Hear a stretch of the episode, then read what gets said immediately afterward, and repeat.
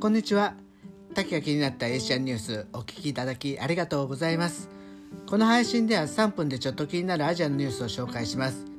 提供は竹セブンに住んで人生が変わったラジオです。今日はシンガポール中国警察を偽る詐欺団体詐欺などで5人逮捕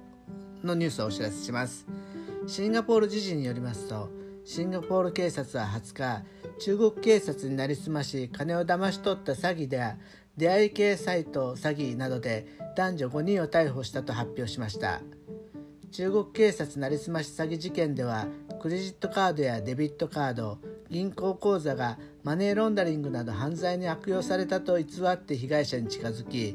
捜査費用として金を要求または銀行口座のパスワードなど銀行口座情報を聞き出し騙し取りました。少なくとも数件の余罪があり被害総額は20万シンガポールドル約1633万円を超えます。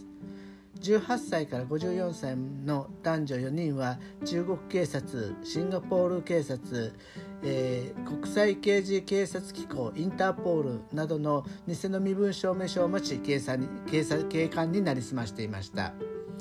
出会い系サイト詐欺では3月27日にネットで知り合った対面したことのない恋人に1600ドルを振り込んだと通報が警察に入りました。調査の結果27歳の男性を逮捕しました。でデートアプリで被害者に近づき近づきチャットアプリテレグラムで連絡を取り合い親しくなった後家族がトラブルにと称して被害者から数回にわたりお金を騙しておりました。被害は4000ドルを上回るそうです。監視カメラの映像から5人の身分を特定して5月11日から17日の間に全員逮捕しました。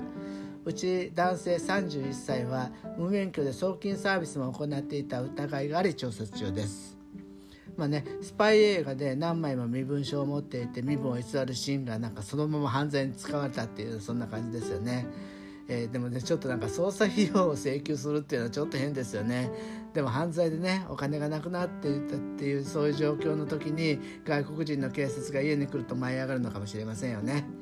まあ出会い系の詐欺ですけどセブで暮らした時にねよくねカラオケのお姉ちゃんに出会って1ヶ月で1ヶ月以内に「ILOVEYOU」って言われたらそれは「ILOVEYOURMONEY」のことだよって言ってたのをよく思い思い出しました。